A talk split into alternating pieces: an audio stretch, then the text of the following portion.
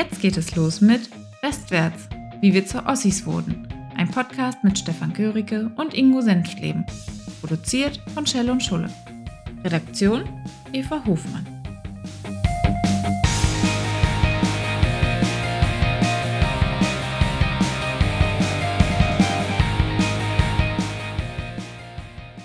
Hallo, liebe Zuhörerinnen und Zuhörer. Hier ist der Podcast Westwärts, wie wir zu Ossis wohnen, mit Ingo Senftleben und Stefan Göricke. Heute mit der Folge Die Lehrer sitzen am längeren Hebel, Schule in der DDR. Hallo, lieber Ingo, wie geht's dir?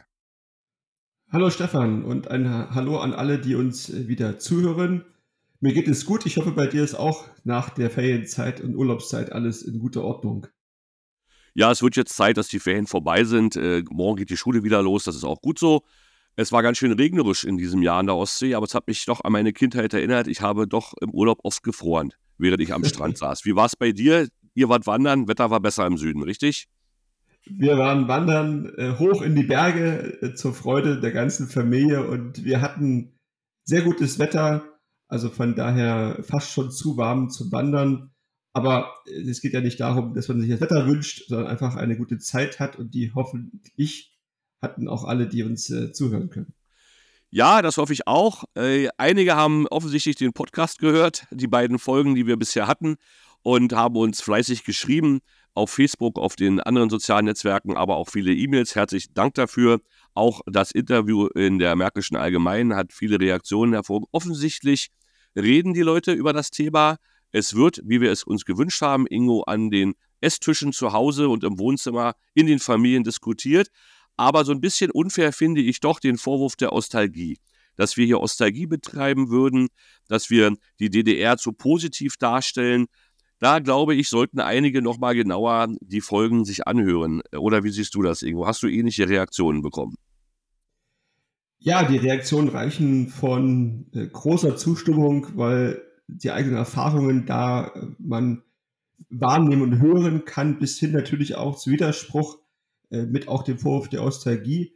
Wir haben immer gesagt, wir wollen hier nicht äh, für alle sprechen, sondern wir wollen auch ein Stück weit aus unserer Perspektive heraus Dinge darstellen und vor allem auch dazu beitragen, dass man unverkrampft über eine Zeit sprechen kann, die natürlich auch viele, viele Menschen verletzt hat und die auch viele Menschen natürlich in den persönlichen Entwicklungen sehr stark beeinträchtigt hat.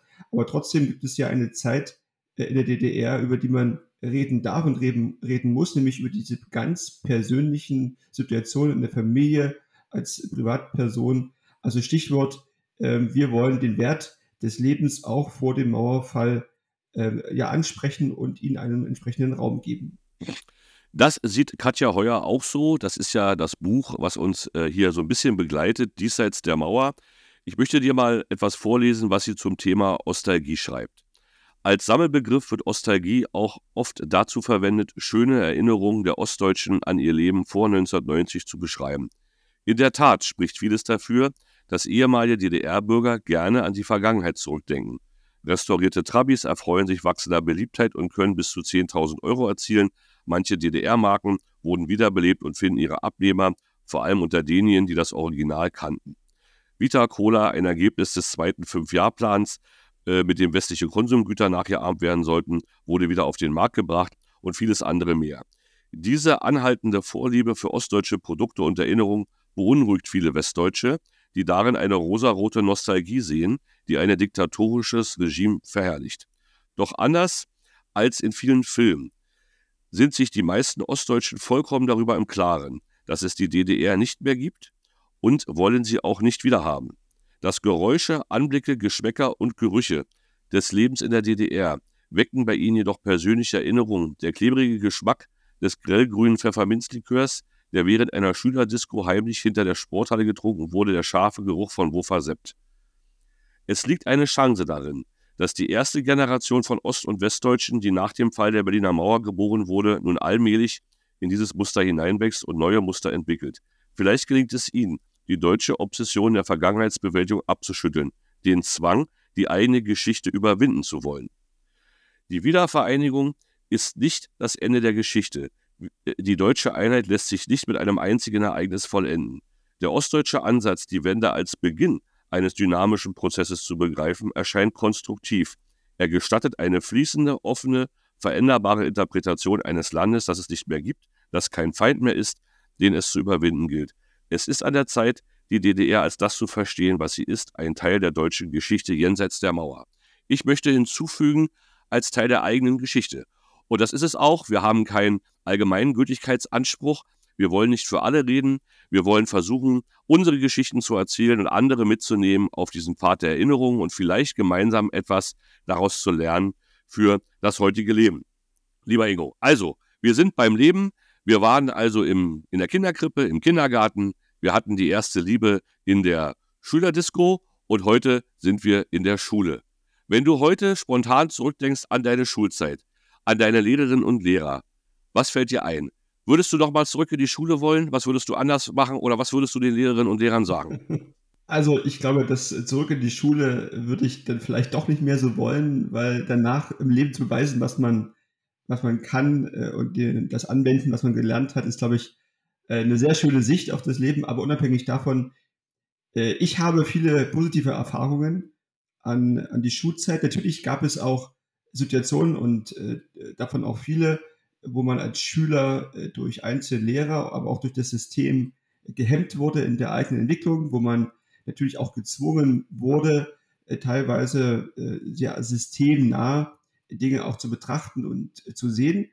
Aber wenn man sich mal das reine faktische anschaut, dann habe ich es, das sehe ich immer noch so, sehr genossen, dass wir zum Beispiel lange gemeinsam gelernt haben im Klassenverband. Das begann ja eigentlich schon äh, im Kindergarten, dass man mit den sp späteren Klassenkameradinnen und Klassenkameraden zusammen war. Und dann gab es ja in der DDR äh, die, das System der Polytechnischen Oberschule, äh, der POS, wo man also gemeinsam bis zur Klasse 10 im Klassenverband gelernt hat. Und ich fand und finde immer noch, dass dieses lange gemeinsame Lernen sehr viele Vorteile hat. Denn neben der Pädagogik, neben den Inhalten, die in der Schule eine wichtige Rolle spielen, geht es natürlich aber auch um das Zusammenleben in einer Gesellschaft. Und ich finde, dass äh, vielleicht es auch heute besser wäre, wenn man nicht ständig Kinder und ihre Eltern vor Entscheidungen stellt, welche Schule sie jetzt besuchen müssen, welchen neuen Bildungsgang sie besuchen, sondern wenn man es schafft, gemeinsam einen langen gemeinsamen Weg zu gehen, weil übrigens auch das dazu beitragen kann, dass das Verhältnis zwischen Elternhaus und Schule äh, gestärkt ist und gestärkt bleibt und dass wir damit auch letztendlich für das Zusammenleben in der Gesellschaft einen wichtigen sozialen Rahmen setzen können. Und ich hätte mich äh, gefreut, aus der heutigen Betrachtung heraus, wenn man vielleicht nach dem äh, Mauerfall, nach der friedlichen Revolution dazu beigetragen hätte, in der gesamtdeutschen Diskussion zu überlegen, wie kann man sinnvolle Bildungsinhalte äh, aus der DDR mit in das gemeinsame Land, in das wiedervereinte Land äh, übernehmen. Äh, und stattdessen ha haben wir eigentlich, muss man ja schon so sagen, auch als CDU eher einen Kulturkampf, einen Strukturkampf geführt und haben dabei eigentlich die Frage vergessen, wie sieht eine moderne Bildung von morgen aus. Aber Ingo, das, äh, gut, dass du das ansprichst. Das ist aber jetzt, was du schilderst, schon äh, ein bisschen im Widerspruch zu dem, was auch du als Bildungsexperte, aber auch ich und andere äh, ja jahrelang nach der Wende vertreten haben. Wir haben ja, also ich jedenfalls über, bin ja über die Bildungspolitik aus der CDU gekommen, weil wir ja die westdeutsche Sichtweise aus den äh, Partnerregionen übernommen haben, also dreigliedriges Schulsystem, frühe Differenzierung.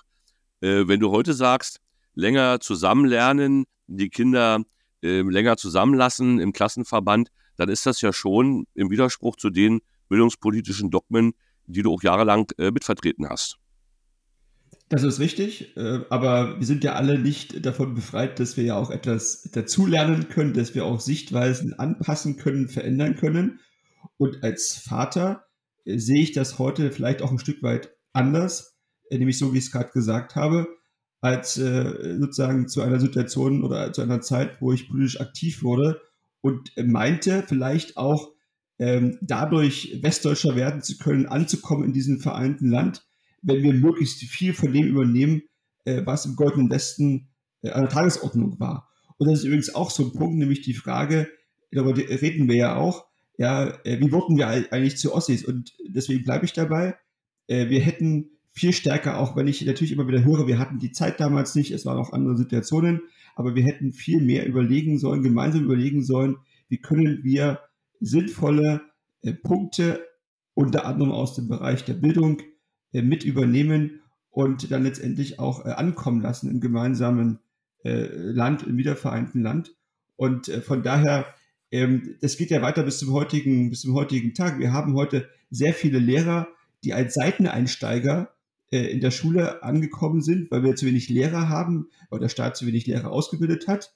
Äh, wir haben aber 1990 dafür gesorgt, dass Lehrerinnen und Lehrer mit einer jahrzehntelangen Erfahrung gesagt bekommen haben, äh, ihr Abschluss wird nicht anerkannt, sie müssen das alles nochmal zum Teil wiederholen oder sich nur anerkennen lassen.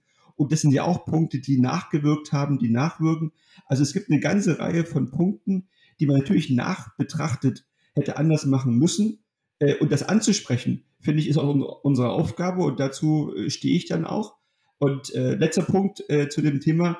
Als ich Bürgermeister in meiner Heimatstadt in Ortrand äh, werden konnte, habe ich damals dafür gesorgt, dass wir gemeinsam mit den Lehrern, mit den Eltern, mit den Partnern, die wir in der Schule hatten, auch den Unternehmen, dass wir gesagt haben, wir schaffen in unserer Stadt einen, einen Bildungscampus. Da gibt es die Kindertagesstätte, da gibt es die Schule und da kann man, wenn man das möchte, vom quasi ersten Tag im Kindergarten bis zur zehnten Klasse gemeinsam den Weg bestreiten. Und das müssen nicht alle anderen ja auch so machen. Aber ich finde, dass das hier in unserer Gegend einen großen Zuspruch gefunden hat, auch sehr erfolgreich läuft. Und ich finde, dass wir raus müssen aus dieser starren Diskussion. Äh, wir brauchen ein mehrtägiges Schulsystem, sondern dass wir reingehen in die Frage, was ist wirklich moderne Bildung äh, von morgen? Und dazu gehört für mich ganz klar, dass man auch die sozialen Faktoren wie gemeinsames Lernen, lange gemeinsames Lernen in den Mittelpunkt stellt und nicht ständig vor Veränderungen die Familien und die Kinder stellt. So, das war wichtig, dass wir das nochmal klargestellt haben, denke ich, äh, und das einordnen können. Wir wollen aber ja den Blick äh, wagen, und das ist unser Thema, in die Zeit vor der Wende, nämlich in unsere Schulzeit. Es gab ja in der DDR, wie auch heute, Grundschullehrer, die hatten eine etwas andere Ausbildung, weil man in der DDR eine äh, Ausbildung gemacht hat. Da konnte man sich danach entscheiden, ob man Erzieher werden will oder Grundschullehrer. Das war dann schwierig, du hast es angesprochen, nach der Wende, weil diese Abschlüsse nicht anerkannt worden sind und viele standen dann sozusagen vor der Situation, dass ihre Ausbildung, ihre Lebensleistung, ihre jahrelange Berufserfahrung nichts mehr galt und sie eigentlich sich nochmal komplett neu umschauen und qualifizieren mussten. Eine sehr demütigende Situation. Heute schaue ich deshalb auch auf diese Lehrer anders als damals, als ich aus der Schülerperspektive äh, meine Lehrer in der Wendezeit sehr stark kritisiert habe. Und da gab es Lehrer in der DDR, die waren dann an der Polytechnischen Oberschule.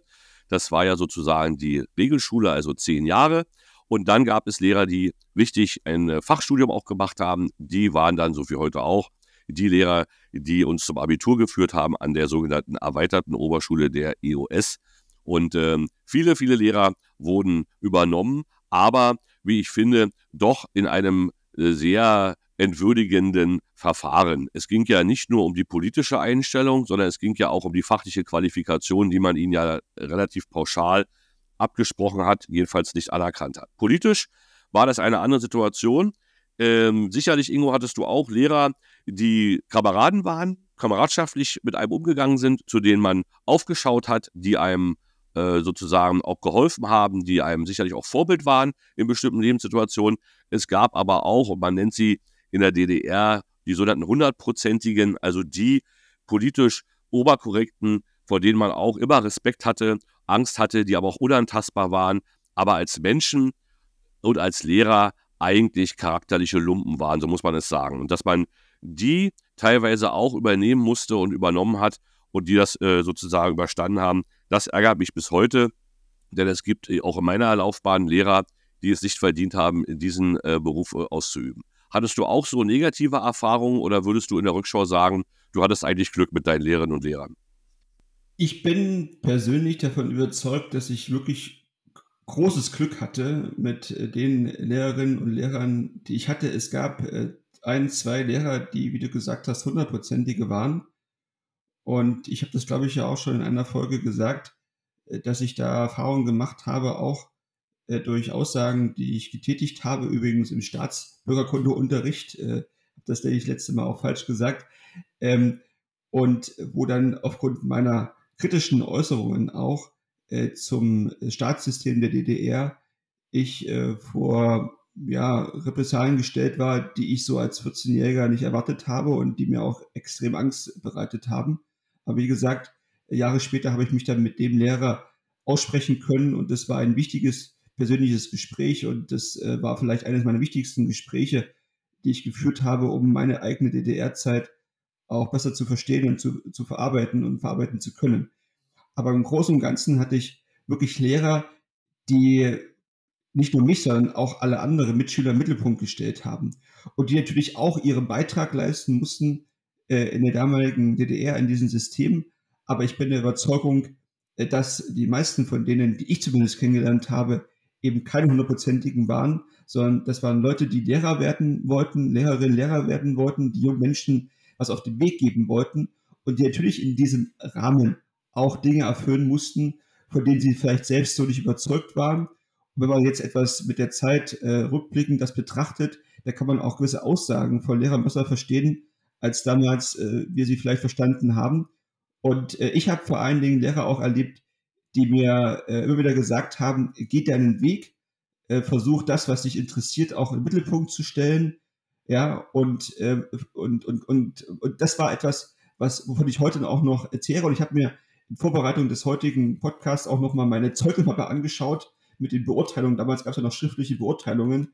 Äh, und da ist das genau auch wieder gespiegelt. Es gibt immer einen Satz, wo auch etwas zum gesellschaftlichen Auftrag drinsteht. Aber ansonsten geht es vor allen Dingen um mich als jungen Menschen und als Schüler.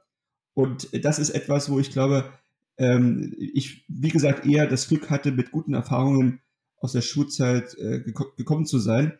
Ich weiß nicht, wie war es bei dir, Stefan? Du hattest ja auch äh, Schulwechsel, also hattest ja auch verschiedene äh, ja, Lehrerinnen und Lehrer, vielleicht auch noch mehr als ich. Welche Erfahrungen kannst du da mit in dieses Gespräch einbringen?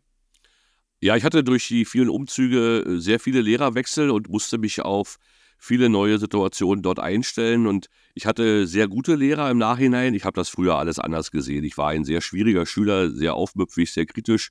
Ich habe auch so einen Satz, der immer im Zeugnis drinsteht. Stefan hat ein ausgeprägtes äh, Gerechtigkeitsgefühl, aber er vergreift sich dem Lehrkörper gegenüber des Öfteren im Ton. Das stand so oder so ähnlich jedes Jahr in meinem Zeugnis. Und das hat sich dann auch in meiner Kopfnote, der Betragungsnote sozusagen wiedergespiegelt. Aber ich hatte in der Rückschau Lehrer, die mich im Griff hatten, die mit mir umgehen konnten, die mich gefördert haben, die mich gefordert haben, die aber auch so mir die Freiheit gelassen haben, äh, mich zu entwickeln. Und ich hatte Lehrer, die immer aus der zweiten Reihe, äh, die immer äh, die vorne standen, die aber recht hinterhältig agiert haben, die einem versucht haben, auch zu manipulieren, wenn denn die Fachaufsicht kam und hospitiert wurde, so hieß das früher, dann hat man äh, sozusagen immer äh, bestimmte Schüler gefragt, äh, für, um die politisch korrekten Antworten zu bekommen. Und die haben in der Wendezeit, wie ich finde, sich auch nicht fair verhalten. Ich bin dann aufs Dorf äh, und hatte dann so eine Dorfschule mit äh, ganz wenigen Kindern. Und da ist ja die Brennschärfe, also der Kontakt und der Einfluss des Lehrers ja viel größer, als wenn man 30 Kinder unterrichtet. Und deshalb waren diese Lehrer, glaube ich, auch viel prägender, da gibt es heute noch eine Lehrerin, die ist seit, Ingo, du wirst es kaum glauben, 52 Jahren im Schuldienst. Die ist äh, die Frau 70 geworden kürzlich und die ist also ununterbrochen Lehrerin seit 52 Jahren. Und diese mangelnde Wertschätzung, die man in der Wendezeit hatte, als man die Abschlüsse nicht anerkannt hat, die setzt sich auch irgendwie fort. Ich habe versucht, irgendwie zum 50-jährigen Dienstjubiläum im Brandenburger Bildungsministerium jemanden zu erreichen, der dieser Frau eine Urkunde oder eine Würdigung oder irgendwas äh, gibt, die hat nicht mal einen Blumenstrauß äh, bekommen. Und ähm, das muss ich sagen, das hat ja auch was mit, mit Wertschätzung zu tun. Und wenn die Schülerinnen und Schüler Lehrer vor sich haben, wo sie merken, äh, mit denen wird nicht vernünftig umgegangen und die sind äh, äh, nicht wertgeschätzt vom System und vom Staat und vom Arbeitgeber oder die, denen ist äh, übel mitgespielt worden. Das wird ja auch irgendwie weitergegeben. Und ähm, deshalb glaube ich, dass man da einen großen Fehler gemacht hat, die Lehrer, äh, sich um die Lehrer nicht mehr zu kümmern, sich mehr äh, darauf zu konzentrieren, dass ähm, äh, die vernünftig äh, übernommen werden, dass die äh, ihre Position finden, dass die Abschlüsse anerkannt werden und dass da auch Respekt ähm, weiterhin herrscht vor diesen Lehrerinnen und Lehrern, denn ich möchte diesen Beruf auch in der Rückschau nicht machen. Und ich möchte vor allen Dingen mich als Schüler äh, nicht haben wollen. Also äh, das war keine einfache Zeit und da muss ich heute noch bei manchen Lehrern mich entschuldigen, dass ich da, dass ich da, wie ich da manchmal aufgetreten bin. Aber im Nachhinein habe ich äh, das Abitur ganz gut hinbekommen. Äh, insofern war nicht alles schlecht. Und äh, die Lehrer haben offensichtlich am Ende auch äh, Erfolg gehabt. Und schön ist ja, wenn man heute die Lehrer trifft. Ich habe neulich meine Klassenlehrerin aus der ersten bis zur vierten Klasse wieder getroffen. Die ist über 80, die Frau. Die hat sofort gewusst, äh, wer ich bin und hat äh, mich auch gleich wiedererkannt und konnte aber sofort Anekdoten und Geschichten erzählen. Also ich habe da offensichtlich auch einen bleibenden Eindruck hinterlassen bei diesen Lehrern. Davon gehe ich ganz fest aus, Stefan, dass du das äh, so gemacht hast. Ähm, und äh, du hast es gerade angesprochen, es geht natürlich auch um das Thema Respekt gegenüber Lehrern. Das galt damals und das gilt heute gleichermaßen. Das wäre übrigens auch immer so ein Thema für sich, äh, wie sich das heute auch äh, manchmal darstellt.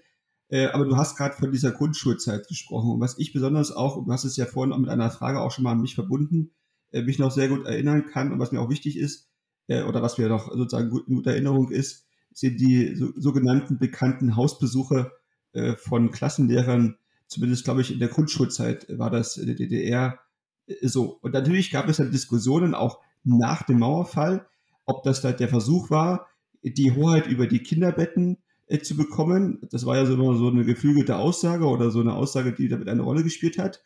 Oder war es eher der Versuch, die Verbindung, wie ich es vorhin schon mal gesagt habe, zwischen Elternhaus und Schule äh, zu stärken?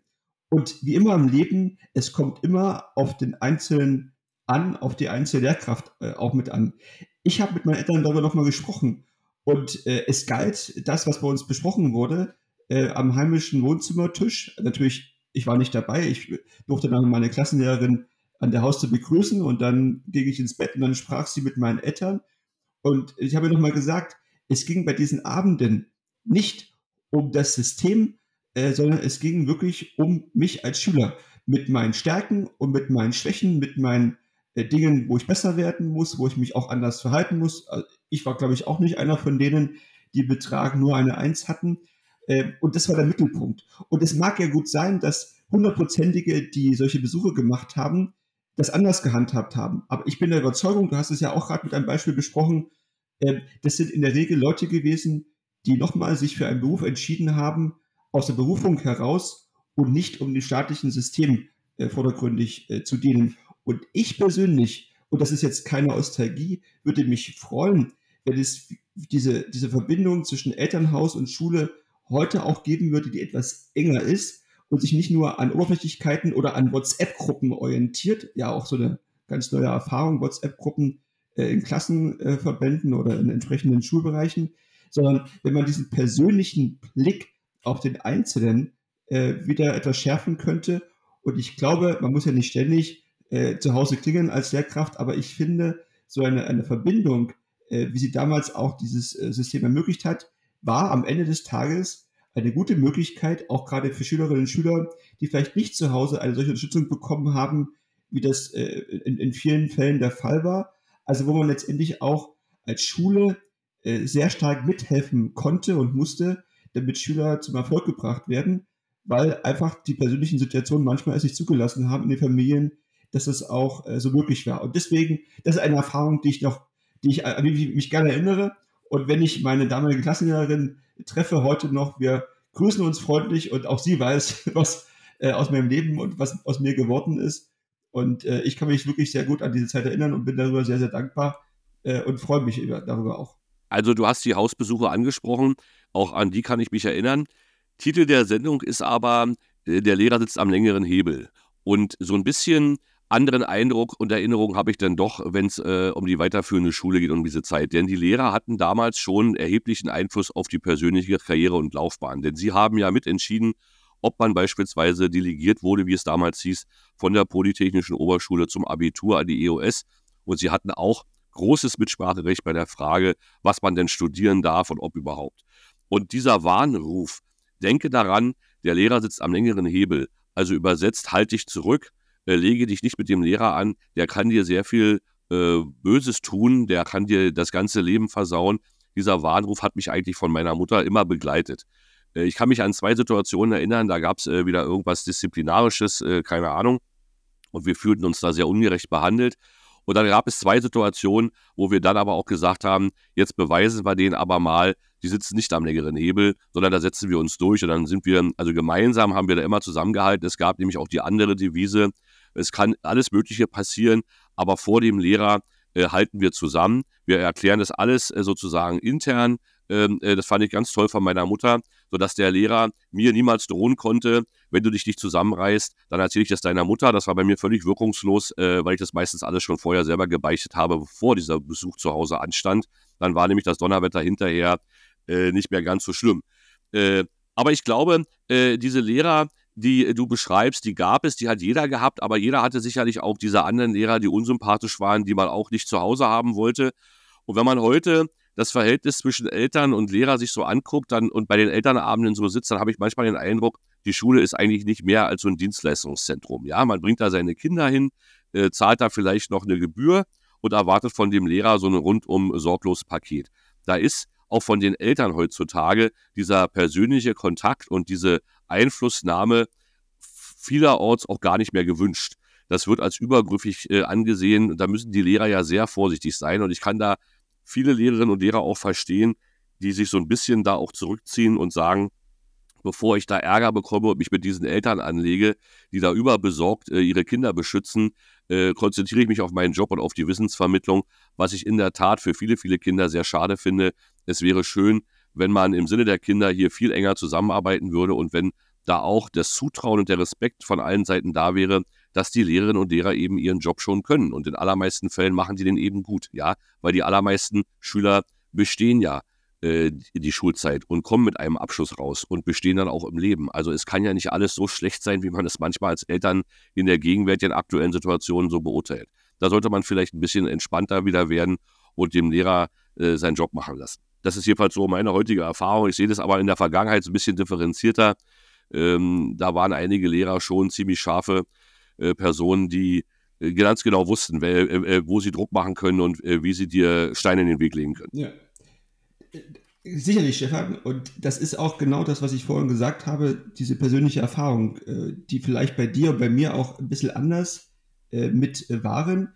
Ich kann mich gut an ein Gespräch erinnern mit meiner damaligen Direktorin. Ich war gerade 14, also es war noch vor der friedlichen Revolution. Da musste man ja damals schon seinen Berufswunsch angeben. Und ich wollte Kriminalpolizist äh, werden. Also ich wollte diejenigen, die sich nicht an Recht und Gesetz halten, äh, dann auch ähm, äh, verurteilen, beziehungsweise erstmal ermitteln. Und ähm, dieser Berufswunsch wurde mir vom Staat, vom System äh, verwehrt. Äh, und das hat mir meine damalige äh, Direktorin gesagt, weil die Begründung war, äh, meine Familie halt nicht nur im Osten, sondern auch im Westen zu Hause war und um diesen Job machen zu können, hätte, hätte ich mich von meiner Familie quasi lossagen müssen, hätte also den Kontakt reduzieren müssen auf ein Minimum, was ich natürlich nicht wollte. Und dieses Gespräch mit ihr war nicht vorwurfsvoll, sondern sie hat mir das erklärt und hat es auch bedauert, hat es auch aus ihrer Sicht äh, gesagt, dass sie das anders sieht. Und das sind meine Erfahrungen, die ich da gemacht habe. Sie mussten mir also eine Entscheidung äh, beibringen, die andere ihr gesagt haben. Äh, aber sie hat es mir so gesagt, dass ich auch ihre eigene Meinung äh, da mitnehmen äh, konnte. Und deswegen hatte ich vielleicht auch dann diesen einen Fall oder auch in anderen Fällen eine differenzierte Sicht auf den einzelnen Lehrer. Aber natürlich, es gab genug Situationen, es gab auch Mitschülerinnen und Mitschüler, die hatten, wie du richtig gesagt hast, ähm, äh, harte Zeiten. Ich habe das selber ja auch schon gesagt, äh, dass ich das erlebt habe. Und als ich dann, oder als wir gemeinsam in der Schule nach dem Mauerfall zum ersten Mal eine Schülerzeitung herausgebracht haben, war ein Artikel von mir äh, zum Thema Demokratieverständnis unserer Lehrer.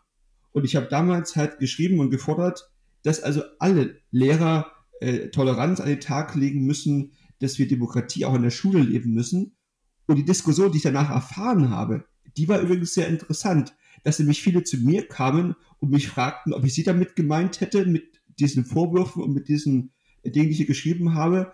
Und manche haben sich auch bei mir äh, gerechtfertigt für Dinge, die sie vorher gemacht haben und die natürlich nicht immer von Toleranz geprägt waren oder von der Demokratiesituation, die wir heute so kennen.